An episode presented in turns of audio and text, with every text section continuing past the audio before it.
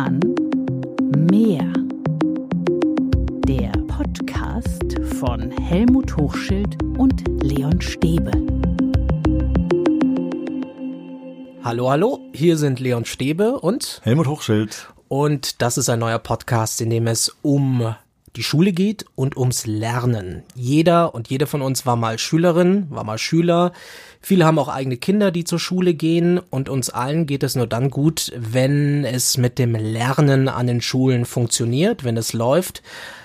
Auch wenn wir über lebenslanges Lernen reden. Darum soll's gehen und ich bin Leon, Journalist, Podcaster, war Korrespondent in Brüssel und in Washington und interessiere mich wahnsinnig für alles, was man vielleicht auch besser machen kann und äh, vor allem, wenn es um die Zukunft geht. Und der eigentliche Experte ist eigentlich Helmut. Helmut, wer bist du? Ja, äh, neben der Tatsache, dass ich nicht äh, unbedingt der Experte vielleicht bin, aber das wird sich im Laufe des Podcasts zeigen, äh, bin ich 40 Jahre im Berliner Schuldienst tätig gewesen, als äh, Hauptschullehrer, als Hauptschulleiter, als Schulrat äh, zwei Jahre und die letzten zehn Jahre als Ausbilder in der zweiten Ausbildungsphase für Lehramtsstudierende. Und äh, gerade in der letzten Phase habe ich, ich müsste mal genau nachrechnen, ich glaube rund 160 Schulen besucht, äh, Unterricht gesehen und ich glaube eine Menge Erfahrungen gesammelt, äh, die vielleicht auch in diesen Podcast hier einfließen sollten. Und du warst Interimsschulleiter auch an der bekannten, berühmten Rüttli-Schule. Das war 2006. Für acht Monate war ich dort äh, Interimsschulleiter und durfte dann die Schule noch für knapp zwei Jahre als Schulrat äh, mitbegleiten. War eine total interessante Entwicklung. Aus dieser Zeit habe ich eine Menge gelernt, sehr viel Beispielhaftes gelernt, das ich dann auch noch im Nachhinein in den anderen Bereichen gebrauchen konnte. Und auch da wird eine Menge, glaube ich, hier in den Podcast mit einfließen. Und das war 2006, als sozusagen die ganze Welt und ganz Deutschland über Bildungspolitik diskutiert hat und auch darüber, was an den Schulen falsch läuft. Also es hat dich voll erwischt eigentlich. Und tatsächlich, wie du sagst, das hört sich fast übertrieben an, aber tatsächlich die ganze Welt. Es gab, äh, ich bin dort am 31. März 2006 äh, äh, hingekommen und am 4. April durfte ich eine Pressekonferenz halten, um letztendlich die Presse, die sich um diese Schule versammelt hatte, auch ein bisschen von der Schule wegzubekommen. Und dieser Pressekonferenzraum war gefüllt tatsächlich mit äh, Presse aus äh, der ganzen Welt, wäre jetzt übertrieben, aber ich weiß, dass Schweizer dabei waren, wegen Rütli wahrscheinlich, wegen des Namens Schweden mit drin waren. Äh, hatte schon eine hohe Aufmerksamkeit und das hat die Arbeit auch äh, erschwert äh, zu Beginn der Zeit. Aber es hat auch einiges in Gang gesetzt und zwar auch so großpolitisch in Gang gesetzt. Und tatsächlich führte es, glaube ich, dazu, dass äh, durch diesen Vorfall klar wurde, dass die äh, vorwiegend migrantischen Schüler an dieser Schule äh, Schwierigkeiten hatten, in Ausbildung hineinzugehen. Und im Anschluss an diese Geschichte äh, änderten sich tatsächlich die Gesetze auch, äh, bezogen auf äh, die Voraussetzungen, die man für einen Abschluss, äh, für eine Abschlussprüfung im Handwerk zum Beispiel braucht. Gut, aber damit kann man nicht sagen, dass alles gut ist, sondern wir reden darüber natürlich, was man noch besser machen kann. Mhm. Äh, nicht für die Schule, sondern fürs Leben lernen wir. Hat wer gesagt? Ja, das waren die alten Römer, haben wir vorhin gerade nachgeschaut. Ehrlich gesagt wusste ich das ja auch nicht mehr so genau. Wo Und wo hast du es nachgeschaut? ja, Sag noch ich hab's gegoogelt natürlich. Nein, noch besser, du hast deinen Sprachassistenten gefragt. Ach, das auch noch, ja genau. Also wir haben sehr spontan äh, das gemacht, was man sich vielleicht auch doch des Öfteren äh, in der Schule wünschen würde, was aber da teilweise absolut verpönt ist. Äh, es gibt äh, Hirnwissenschaftler, äh, Hirnforscher, die sagen, man sollte Computer aus den Schulen verbannen, zum Beispiel, äh, was ich für absolut falsch schielte, äh, weil der Alltagsbezug dann verloren ginge. Aber da sind wir schon wieder in einem Thema, was wir vielleicht in einem späteren Podcast mal genauer beleuchten sollen. Ja, ich glaube, Digitalisierung, darüber reden wir auf jeden Fall. Und ähm, wir werden auch uns Folge für Folge jeweils immer ein Thema herausnehmen. Unter anderem wollen wir auch reden, wie sollte eigentlich das Verhältnis zwischen Lehrern und Schülern sein? Auch die Rolle des Lehrers. Wie hast du das in deiner Zeit empfunden? Was kann man da anders machen? Was kann man vielleicht auch besser machen? Schön, dass du gefragt hast, wie ich das empfunden habe. Das geht ja eigentlich eher in die äh, meine Wahrnehmung als äh, Schüler noch mit rein. Und da habe ich es, äh, obwohl das alles in den 70er Jahren, also schon in der nach 68er Zeit, war noch sehr hierarchisch empfunden. Und Hierarchie stört auf jeden Fall auch in der lernenden Kommunikation oder lehrenden Kommunikation, je nachdem, aus welcher Perspektive man es sieht. Also äh, Hierarchie ist eine ganz blöde Geschichte, zumal wenn es dann auch noch so ausgeht, dass einer sich für den totalen Experten hält und der andere gerne für den äh, totalen Dumba-Zelt, um das mal so ein bisschen flapsig auszudrücken.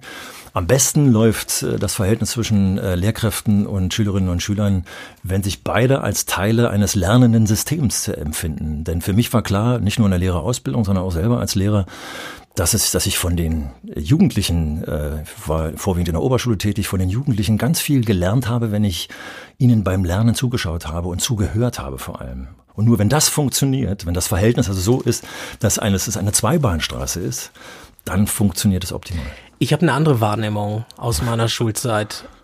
Wenn ich jetzt rückblickend darauf schaue, ähm, sage ich ganz oft, ich bin froh, dass es Lehrer gab oder Lehrerinnen, die etwas strenger waren auch mit mir, die gesagt haben, Junge, Junge, du musst dich mal ransetzen. Ist das vielleicht auch eine verschobene Wahrnehmung, weil man von denen dann vielleicht doch noch mehr mitbekommen hat? Oder ist ja die Frage, warum das so ist. Wahrscheinlich müssten wir jetzt darüber diskutieren, was du genau unter Strenge verstehst. Vielleicht. Naja, die wirklich gesagt haben, ja. setz dich hin, lies das Buch, mach es, es mhm. lohnt sich. Wobei jetzt spannend wäre, ob es gereicht hat, dir auch gereicht hat, dass sie nur gesagt haben, lies das Buch, oder ob sie dir vielleicht auch eine vernünftige Begründung dafür gegeben haben. Denn nach meiner Wahrnehmung, äh, auch als äh, Lehrer dann nachher, war es für meine Jugendlichen, äh, vielleicht war es auch eine besondere Auswahl von Jugendlichen, der äh, Hauptschülerinnen und Hauptschüler, aber ich denke, das kann man verallgemeinern, total wichtig, dass sie merkten, warum sie das eigentlich lernen. Wozu war das nötig für das Leben außerhalb der Schule. Und je stärker ich ihnen das klar machen konnte, äh, desto besser hatte ich den Eindruck, waren sie motiviert und desto besser haben sie auch gelernt. Aber damit gehst du den etwas schwereren Weg. Also mhm. ich kenne auch Lehrer aus meiner Schulzeit, die sind den sehr einfachen Weg gegangen und haben dann immer auf gut Freundschaft gemacht und ihr mhm. könnt du zu mir sagen mhm. und alles ist easy peasy. Mhm. Ähm, und rückblickend denke ich, vielleicht hat er oder sie es sich einfach zu einfach gemacht, einfach zu, war zu locker drauf.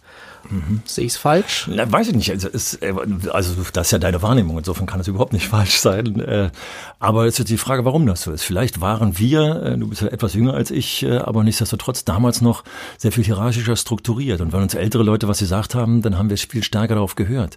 Wir sind aber, und ich mache das wieder an den nach 68er Zeiten fest, wir sind in eine stärker demokratisierte Gesellschaft reingekommen. Und ich glaube, dass eben äh, heutzutage in dieser stärker demokratisierten Gesellschaft äh, mehr Transparenz von allen Seiten verlangt wird. Also auch von uns Lehrenden äh, für die Lernenden Transparenz verlangt wird. Und von daher glaube ich, dass das noch der Nachhall ist, den du meint, den ich raushöre bei deinen Beschreibungen.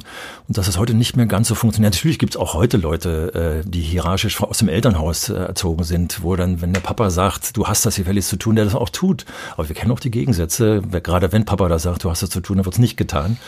Und dann ist es mit der Begründung dann vielleicht, glaube ich, läuft es besser. Vielleicht kristallisiert sich das in diesem Podcast heraus, dass ich der Konservative bin und du etwas der Fortschrittliche. Vielleicht, vielleicht auch nicht. Welche Rolle spielt der Lehrer im Verhältnis zum Schüler? Ist der Coach? Ist der Respektsperson? Ist er oder sie natürlich? Sind Lehrer ja, was sind sie? Na Mensch, also Menschen. Äh, da hast du, also Menschen sowieso. Also aus meiner Perspektive wäre das sowieso meine erste Antwort. Aber eigentlich wollte ich sagen, Mensch, äh, Leon, das ist das Wichtigste vergessen. Der traditionelle Lehrer würde sagen, natürlich Wissensvermittler in erster Linie. Und da habe ich relativ schnell gelernt über meine äh, Erfahrung als Hauptschullehrer äh, seit Anfang der 80er Jahre, dass die Wissensvermittlung immer erst dann funktioniert, wenn auch die sozial-emotionale Ebene funktioniert. Das ist übrigens heute von Hirnforschern absolut bestätigt, dass wir bestimmtes Lernklima brauchen und das Lernklima wird bestimmt durch das menschliche Verhältnis der miteinander kommunizierenden Menschen.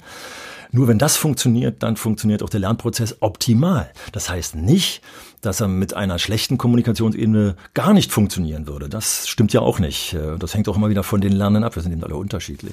Was sollen wir denn an den Schulen lernen? Oder was soll vermittelt werden? da sind wir bei den Lerninhalten. Da werden wir uns bestimmt auch noch mal wieder ganz schwerpunktmäßig einen ganzen Podcast drauf stürzen. Und insofern jetzt hier nur kurz anreißen ganz, ganz, ganz schnell und allgemein würde man aus der Pistole schießen und würde sagen Allgemeinbildung. Und schon geht der Streit los. Was ist Allgemeinbildung? Äh, gehören die Texte von Goethe und Schiller unbedingt zur allgemeinen Bildung? Würden wir vielleicht ja sagen, weil wir eine Menge daraus lernen können. Was sagst du? Gehören sie? Ja, dazu? ja, ja. Also zumindest Teile davon. Zumindest sollte der Horizont in diese Richtung geöffnet werden. Aber äh, gehört das Geburtsdatum und das äh, Sterbedatum auch wieder unbedingt dazu? Da würde ich dann eher sagen, nein. Und ich glaube. Da fragst du dann Siri. zum Beispiel. Zum Beispiel. Da sind wir genau an dem Punkt. Was müssen wir heute, wo es äh, Google, Siri und wie die Suchmaschinen alle äh, heißen dann, äh, seitdem es die gibt, äh, müssen wir das alles im Kopf haben? Oder brauchen wir nur gewisse Grundstrukturen? Also, dass wir eben Goethe und Schiller zum Beispiel epochal einbauen können, in welcher Epoche sie in, in Wirklichkeit passen, also nicht zu den alten Römern oder in die Steinzeit. Äh, das muss schon, schon klar sein, das einzuordnen. Wir brauchen also eine gewisse Ordnung. Aber dieses Faktenwissen, dass die Schichtsunterricht früher so aussah, äh, dass die, die Herrscher mit äh, Geburts- und Sterbedatum benannt werden durften, das ist doch nicht mehr zeitgemäß, weil, wie du es richtig sagst, das können wir schnell woanders abrufen. Wir brauchen andere Zusammenhänge. Zum Beispiel, was hat Karl der Große zum Beispiel mit mir zu tun, mit heute zu tun? Das sind ganz wichtige Dinge und da ist das, sind diese Daten, dieses reine Faktenwissen eigentlich dann nur noch nebensächlich. Da sind wir bei den Fakten. Wie ist es denn mit der Mathematik? Ich habe Mathematik gehasst in der Schule. Ich hatte auch wirklich Angst vor jeder Klausur. Also ich erinnere mich daran, das waren keine schönen Zeiten und ich bin mit Ach und Krach da durch, durch, durchs Abitur gekommen. Ähm, Brauchen wir Mathematik? Also ich, bei mir ist nichts übrig geblieben. Eigentlich nur die Grundrechenarten. Also ich lache die ganze Zeit so ein bisschen, vielleicht hat man das auch jetzt im Podcast gehört, nebenbei. Äh, erstens, meine Lehramtsanwärter, die ich in den letzten zehn Jahren äh, unterrichtet habe, den habe ich gegenüber habe ich mich immer geoutet, dass ich sagte, ich bin ja Mathematiklehrer und habe die Extremthese vertreten, äh, wir sollten das Fach Mathematik abschaffen. Und äh, gehe ich nochmal in deine Frage nochmal hinein, dann hast du dargestellt, wie es für dich war und mein Gefühl ist, statistisch habe ich es nie nachgewiesen, mein Gefühl ist immer, dass mindestens 50 Prozent, da sagen wir mal mindestens ein Drittel, um nicht zu übertreiben, der Menschen, äh, wenn ich gesagt habe, dass ich Mathematiklehrer äh, bin, die Augen verdreht haben, so, oh, Mathematik und haben mir ihre Misserfolgserlebnisse Erlebnis aus Mathematikunterricht bezogen. Ich halte, und da sind wir an einem zentralen Punkt festgemacht an der Mathematik, Mathematik wird nicht gesellschaftsrelevant am Alltag äh, äh, entsprechend gelehrt, sondern das wird eine bestimmte Struktur aufgebaut.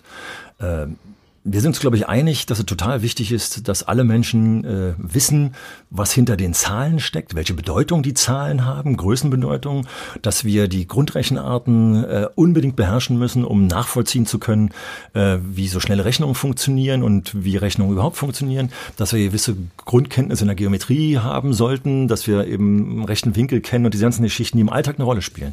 Aber bereits in der fünften Klasse, zumindest in der Berliner Schule, und ich glaube, das ist äh, bundesweit so, gehen wir in, in die Bruchrechnung hinein, in einer Art und Weise, wie wir sie für den Alltag überhaupt nicht mehr brauchen. Wir können mal den Podcast-Hörer fragen, ob er auf dem FF sagen kann, wie äh, durch einen Bruch dividiert wird.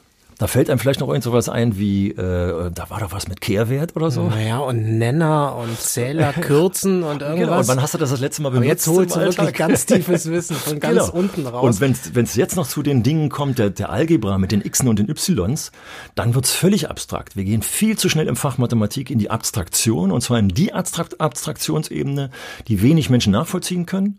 Und dann wird es eben nicht mehr alltagsrelevant. Und deswegen haben, wir, haben glaube ich, so viele Menschen Schwierigkeiten mit dem Fach Mathematik. Dazu muss man wissen, du hast Mathematik auf Lehramt studiert. Richtig. Du warst Mathematiklehrer. Okay und machst dir gerade nicht viele Freunde bei deinen Kollegen, bei Mathematiklehrern. Ja, da wird es schon einige geben, die sagen, nein, das ist wichtig. Ja. Und wir brauchen eigentlich noch viel mehr davon. Ja, und das ist das Problem. Äh, wir verändern ja in den letzten Jahren. Die Mathematikdidaktik hat sich auch verändert, die Aufgabenstellung hat sich verändert, aber wir sind, kommen bei den ganzen PISA-Tests, die immer noch äh, parallel stattfinden, bei 15-Jährigen, kommen wir nicht auf einen höheren und besseren Zweig.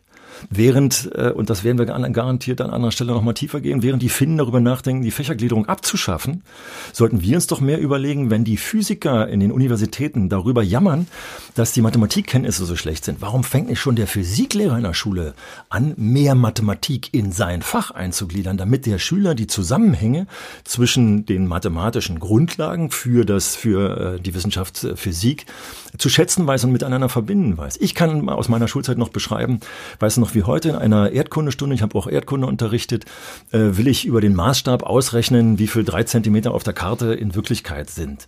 Und will mit denen rechnen, sagt doch ein Schüler, wir haben aber jetzt keine Mathematik, ich will, wir haben jetzt Erdkunde.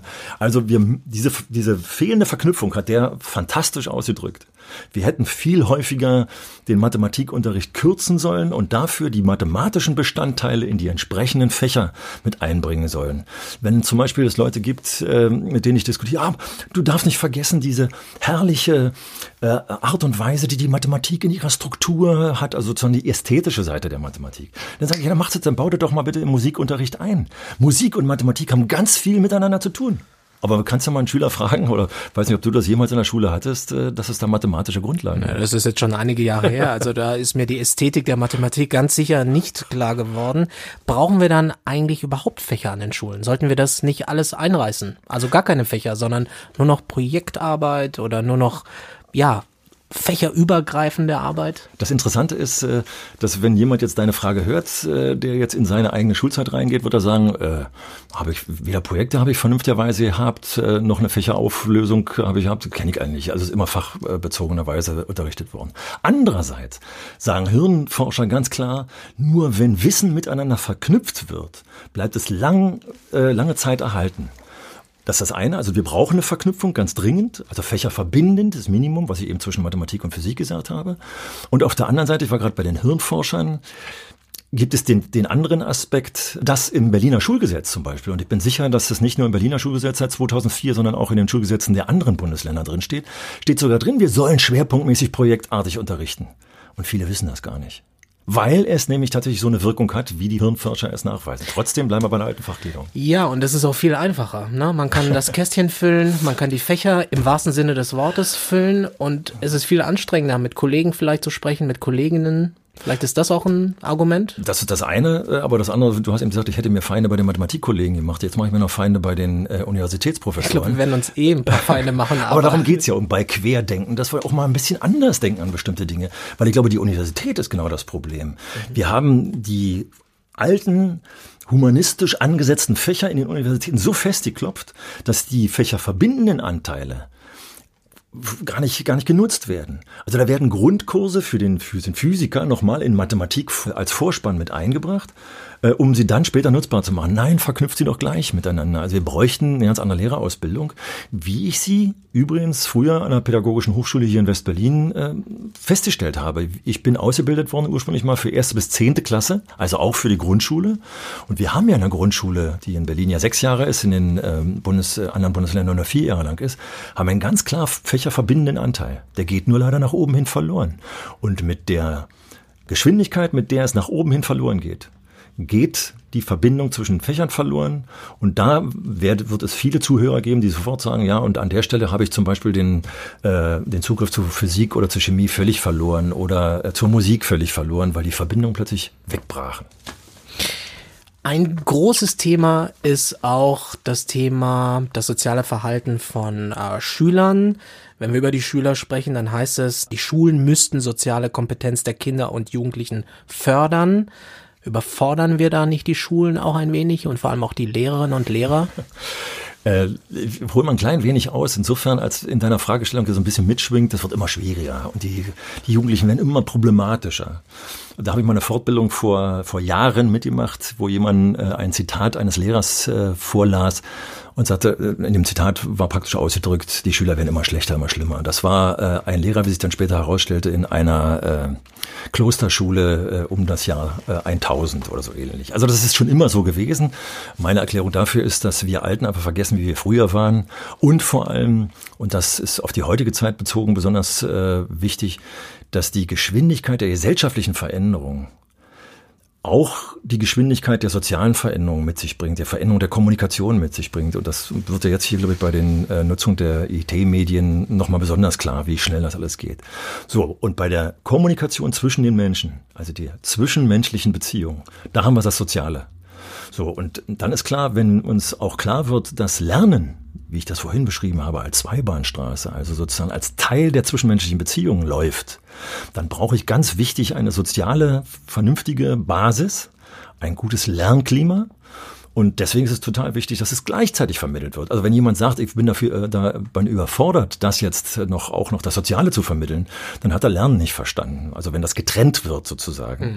Wir müssen von Anfang an sowohl das Wissen mit dem Sozialen, mit der Kommunikation verknüpfen. Und wenn wir jetzt noch überlegen, wie projektartiges Lernen zum Beispiel gut funktioniert, dass zum Beispiel äh, zwei Jugendliche zusammensetzen und sich äh, für ein Thema interessieren, dass sie jetzt gemeinsam erstmal Fragestellungen entwickeln, im Gespräch sich ganz viel entwickelt, dann werden wir noch merken, wenn wir jetzt in den Alltag hineindenken, immer wenn wir ins Gespräch kommen, dann geht da was, was, was los, weil die unterschiedlichen Perspektiven eben plötzlich eine Rolle spielen und es äh, ja, wird interessanter. Ist das etwas, was du auch ähm, an der Rötli-Schule gelernt hast oder miterfahren durftest? Hat, hat dich da diese Erfahrung geprägt auch?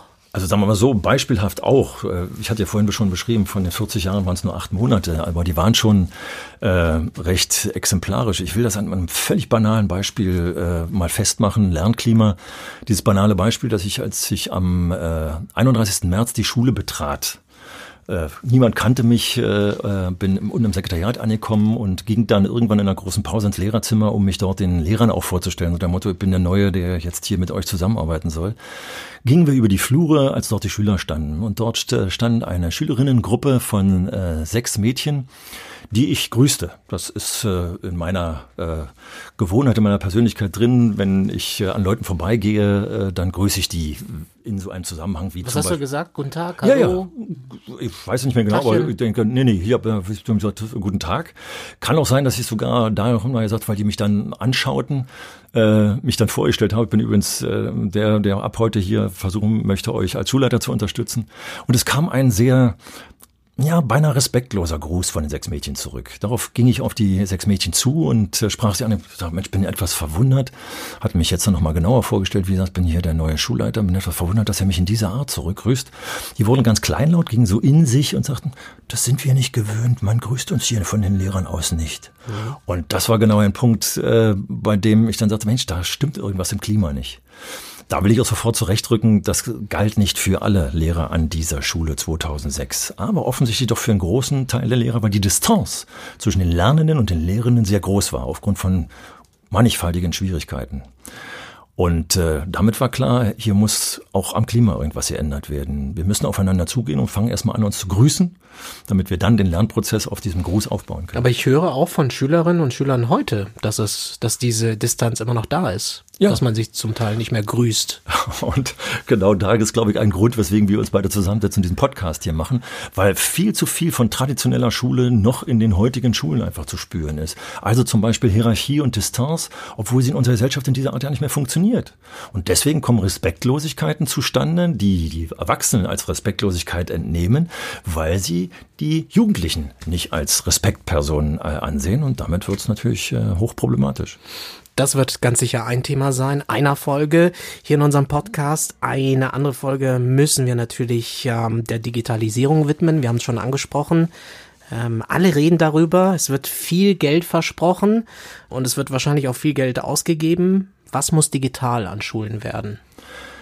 Auch das ist ein unheimlich schwieriges Thema, weil es sehr polarisiert diskutiert wird. Ich hatte eben schon von Hirnforschern äh, äh, gesprochen, die davon sprechen, man sollte die digitale Welt völlig aus der Schule rauslassen, weil sie eben der menschlichen Denkwelt nicht entspricht.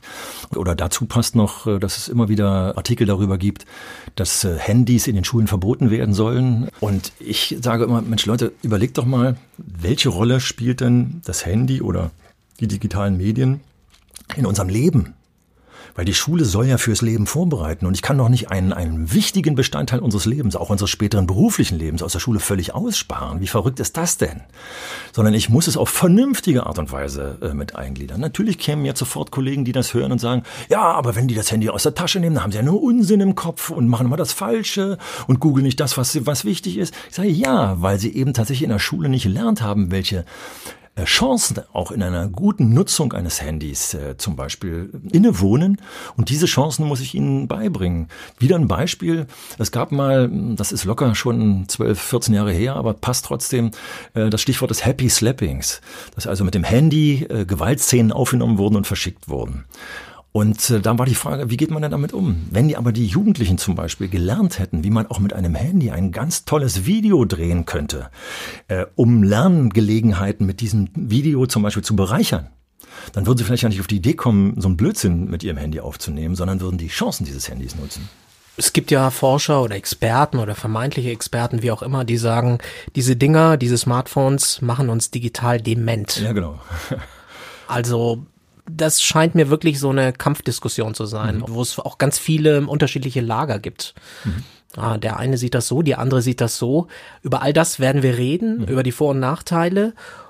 Wenn wir darüber reden und uns hoffentlich einige zuhören, wird es wahrscheinlich auch einige geben, die sagen, das sind so zwei Träumer, die denken quer, aber das ist nicht realistisch. Müssen wir anders auf Schule und aufs Lernen schauen und vor allem, wie realistisch ist es dann, das dann auch umzusetzen? Also das ist ja das Schöne, dass ich jetzt daran anknüpfen kann, dass ich sage, ich habe locker 160 Schulen mir angeschaut und äh, Vorwiegend waren es Berliner Schulen, ich habe auch die eine oder andere mal außerhalb der Stadt gesehen, aber vorwiegend waren es Berliner Schulen. Für viele dieser tollen Beispiele kann ich auch tolle Schulen nennen. Es gibt wenige Schulen, von denen ich sagen würde, das ist die Schule der Zukunft hier in Berlin. Äh, aber es aber das sind punktuelle Beispiele dann ja, richtig. für Projektarbeit. Wenn man die, wenn man die zusammenführt oder was uns zu, zum Beispiel fehlt, ist, dass diese Best Practice Beispiele, wie es immer so schön neudeutsch heißt, einfach nicht vernünftig vermittelt werden. Ich habe hier einen, einen tollen Schulleiterkollegen gehabt, der hat eine aus einer miesen Hauptschule eine gute Hauptschule, aus einer guten Hauptschule eine gute Hauptrealschule bis hin zu einer guten Gemeinschaftsschule. Der hat einen Entwicklungsprozess gemacht und der erzählte mir, hier, es kommen dauernd Leute äh, aus anderen Bundesländern oder aus dem Ausland zu mir. Ich habe kaum Kollegen aus Berlin, die zu mir kommen, denen ich beschreiben könnte, wie es bei mir läuft. Und das war das, was ich als Ausbilder natürlich genossen habe, dass ich in Schulen kam. Ihr könnt ihren Namen nennen, was wir dann äh, zu den entsprechenden Themen dann bestimmt auch mal tun, wo ich sagen könnte, geht in diese Schule, guckt euch an, wie jahrgangsübergreifender Unterricht zum Beispiel nicht nur von Klasse 1 bis 3, sondern bis Klasse 7 bis 9 in fantastischer Art und Weise funktioniert. Da ist Kommunikation ausgeprägt, wie wir so uns in einer Gesellschaft wünschen und das spüre ich auch auf dem Flur als Schulklima. Aber das ist doch irre. Das, was du sagst, heißt, äh, dass jede Schule eigentlich auch ein bisschen vor sich selbst, vor sich her dümpelt und ja. ihr eigenes Ding macht? Ja, ganz genau. Und man tauscht sich Schule, nicht also so aus? Gibt es ja. da keinen Austausch? Zu wenig, viel zu wenig. Und das sind genau die Strukturen, äh, und da könnten wir auch mal ein Thema drüber widmen, äh, wie man Schulleitungen zueinander bringt. Heutzutage ist es noch so, und das ist, denke ich, in fast allen Bundesländern so, dass Schulleitungen, was weiß ich, äh, drei oder viermal im Jahr zusammengerufen werden zu Schulleitersitzungen, die hierarchisch von einem Schulrat geleitet werden und bei dem es kaum einen Austausch gibt. Es wird ein paar Beispiele geben, wo äh, Schulaufsichtsbeamte das vielleicht mal besser in Workshops oder ähnlichen Dingen organisieren, aber es werden Einzelbeispiele sein. Und genau das ist es. Dass ich sage, hört auf mit diesen dämlichen Sitzungen, Verantwortung von oben herab äh, irgendwas auf die Schulleitung zu tun, sondern bringt sie zusammen, dass sie zusammen etwas entwickeln. Dafür gab es ein Beispiel, just nach dem Rütli-Schreck hier in Berlin, gab es Beispiele, wo wir Bezirkstandems gebildet haben. Also aus zwei Berliner Bezirken kamen jeweils äh, über den Daumen gepeilt, im Schnitt waren es immer fünf Schulleiter äh, zusammen. Wir waren dann also zu zehnt und haben uns dann aus den unterschiedlichen Perspektiven der beiden Bezirke, wir hatten hier eben noch äh, in Berlin ja die Tatsache, dass wir Ost- und Westberlin, das wirkt sich, wirkte sich 2006 auch noch so aus, dass wir einen Westberliner und einen Ostberliner Bezirk zusammengetan haben, die Schulleiter miteinander redet. Und ich, ich dir, da könnte ich dir Beispiele berichten, was sich aus diesen Gesprächen entwickelt hat. Übrigens war bei keinem dieser Treffen ein Schulrat dabei. Darüber reden wir, wenn du dir eine Schule backen könntest, wenn du sie bauen könntest, genauso deine Schule, die so ist, wie du dir das vorstellst. Was soll diese Schule dann am Ende leisten? Also nicht über, wie das dann funktioniert und wie man das umsetzt, darüber reden wir dann in den einzelnen Folgen. Mhm. Was soll für dich Schule leisten? Was ist so das Wichtigste?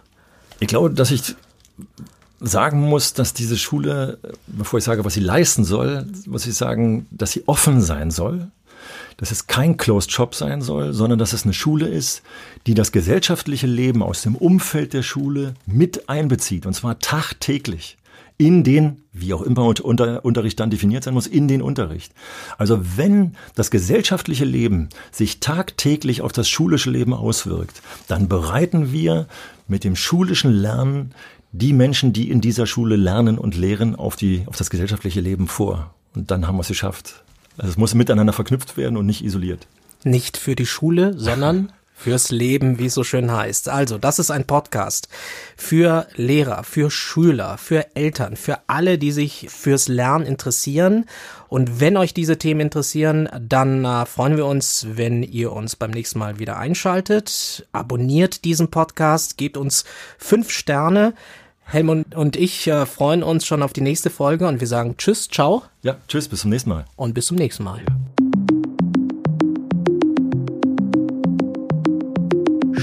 Schule kann mehr. Der Podcast von Helmut Hochschild und Leon Stäbe.